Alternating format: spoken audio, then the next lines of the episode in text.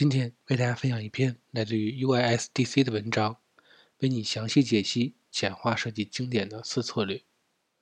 提升体验的一个核心命题啊，就是如何简化任务与交互，提高用户完成任务的效率。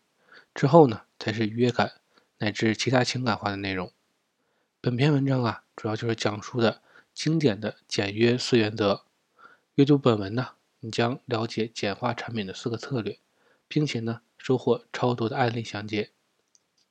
也许你对四个明确的简化策略定义啊，并没有很清晰的认知。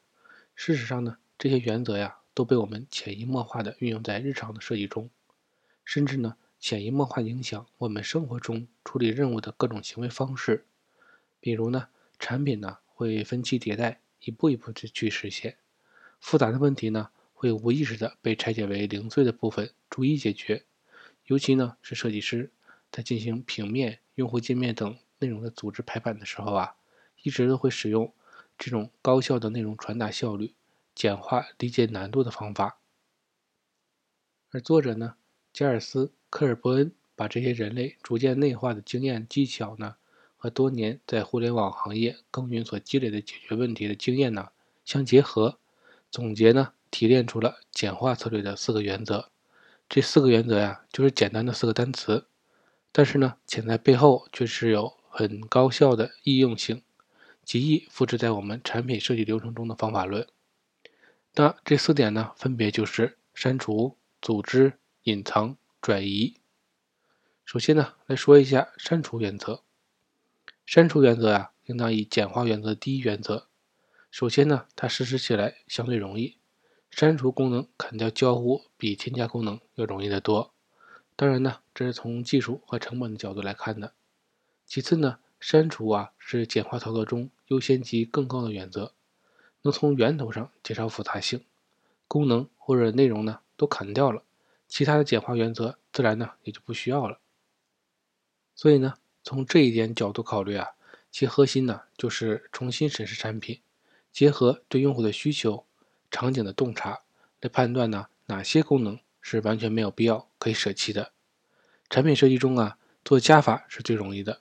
产品经理等设计人员呢，往往啊希望产品能够囊括全面的功能，希冀某个功能啊能成为爆点，又害怕遗漏了某个功能导致影响体验。在这种斟酌和纠结中啊，设计人员呢往往更担心风险，而选择大而全的方案。而最佳的方案呢？必然是突出核心的打造爆点，将次要功能和内容模块弱化，做辅助作用。另一种情况呢，就是创业公司或者临时的项目，处于快速敏感迭代的期间的产品，则需要根据工期需求进行重要性和紧急性两象限方法，选择伪删除，也就是推迟，以保证产品的快速上线测试。当然了，删除啊。并不局限于功能需求，从生活到设计啊，到各个方面，都在潜意识下使用删除的简化原则。比如呢，我们生活中每一秒的记忆中啊，都包括很多无效的记忆，即对成长、生存没什么意义的记忆，大脑呢就会自动将其删除。人的认知啊、记忆、复制的能力呢也是有限的，为了减轻负荷，也会删除一些次要记忆。你吃到美味呢？或者难吃的记忆啊，很可能被保留下来。它呀足够刺激，且呢有一定的意义，在未来啊帮助你寻找美味的食物，避免难吃的食物。这就类似呢产品设计中有效功能，而你吃到的普通味道的食物啊，可能呢就会很快忘记了，因为呢没有足够的刺激，也没有足够的意义，它们呢理应被删除。然而呢在工作中啊，想要简化产品。经常呢会遇到这样或者那样的阻力，有可能来自于你自身。作为设计师啊，不想自以为是的设计流产，过度重视美感，或者呢创新设计方案，过度重视投入设计方案中精力而导致难以抉择，不愿删除本没有必要的功能或者元素。当然呢，更多的可能啊是来自所谓的评审团队。如果你读过《乌合之众》这本书啊，你就会明白了。群体决策是一种十分低效的方法，除非呢是像头脑风暴那样有专门的 leader 以及规范的流程，否则呀，最终只可能是一群嘴炮狂欢。一旦涉及到删除呢，你就会听到一群人这样说：“假如用户怎么怎么样，但是呢，我们的用户想要怎么怎么样，对吧？”这两个问题啊，其实啊是一个问题，不理解用户的真实需求。以“假如”开头的话呢，如果中文过关的就应该明白，这是一种猜测，来自产品经理或者设计师主观的猜测。当然，我们不能否认这种猜测的行为，因为产品设计流程中必然涉及到设计人员假设自己为用户初学者来增加共情、理解用户的环节。但问题是啊，此类猜测呀，往往演变为臆测。假如会引起设计人员的恐惧，这种无端的猜测呀，最终主导了评审会议，促使我们追求大而全的方案。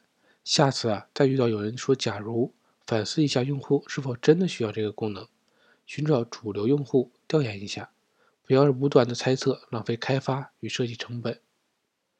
但我们用户想要，则是陷入于另一种误区，太被动了。上一个问题啊是太主观，而这个问题呢，则是太被动了。作为设计人员，应当有自己评判的标准，根据产品整体的风格、定位、业务目标、战略层目标来进行决策。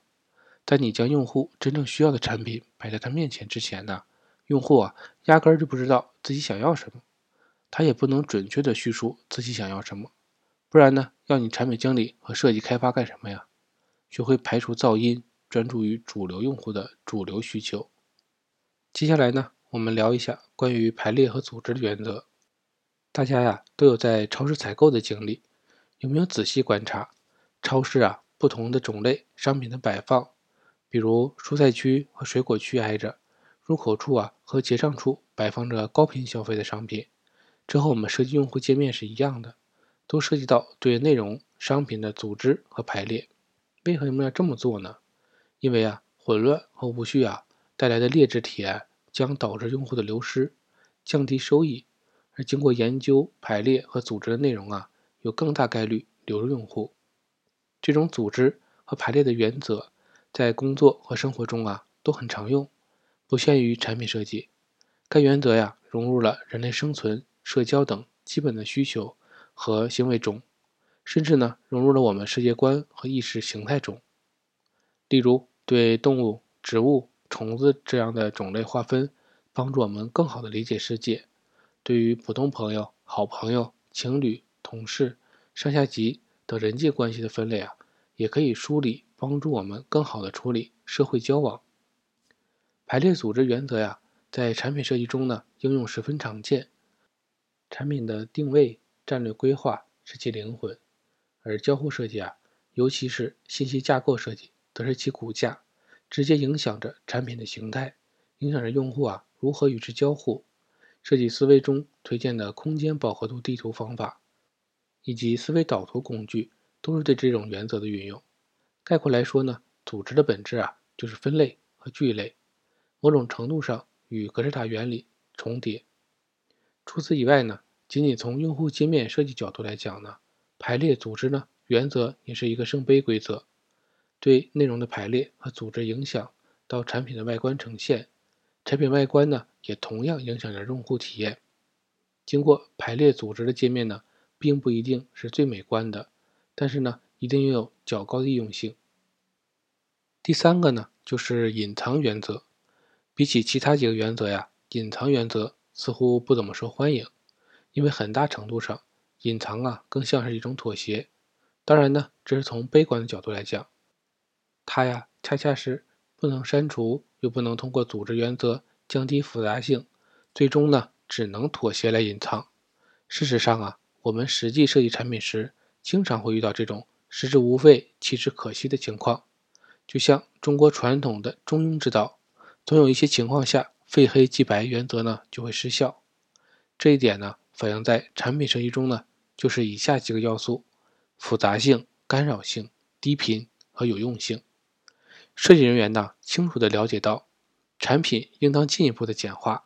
例如呢，拥有过多的内容的时候，像一个用户动态的卡片，可能呢同时包括昵称、年龄、性别、星座、动态发表时间、标签主题、标题、正文等诸多的内容。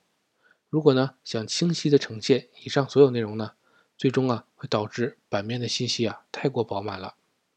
在使用组织原则后呢，对信息的大小、颜色、层级啊进行处理，从而形成了良好的信息梯级和视觉层次。另一种情况啊，则是信息对用户的核心体验目标以及产品的核心功能或者内容构成干扰。例如，阅读类产品的上下导航栏和菜单栏会减少用户阅读区域，以及呢干扰用户的阅读体验。为什么隐藏？因为它不好，或者呢不够好，那又为何不直接删除呢？这就涉及到后面两个特性，即低频和有用性。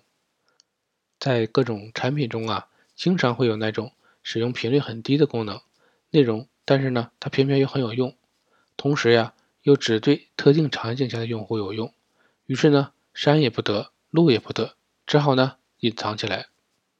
对于那些产品呢？和用户不理解设计人员来说呢，隐藏原则通常啊只是一种妥协。设计人员呢或者 PM 无法判断功能是否可以删除，恐惧功能的缺失造成用户流失，但是啊又不愿前置这些功能，造成产品的复杂度提升，于是呢选择了妥协方案。对那些真正理解用户和产品团队的人来说呢，隐藏原则会是一个提升体验的利器。可以在其他几个大原则的基础上啊，为产品锦上添花，制造那些真正触动人心的设计瞬间。最后呢，聊一聊关于转移的奥秘。产品设计啊，遵循复杂性守恒定律，也就是说呢，用户想要完成一个体验目标，想要执行一个任务，从产生动机到执行完毕的这个过程啊，其复杂性是固定的。在这期间呢，此任务由用户操作。和机器设备的共同运作一起组成，也就是我们所说的交互。因此啊，完成一个用户的任务的复杂度啊，是平分给用户和设备。注意，不是均分。比如呢，整个流程复杂度是一百，想要优化用户的体验，降低用户操作和理解的复杂度啊，就需要把一百复杂度中更多的比例分给设备或者软件可能用户需要花费二十的复杂度精力。而剩余的百分之八十的复杂度啊，工作由机器来完成，这就是简化四原则中的转移。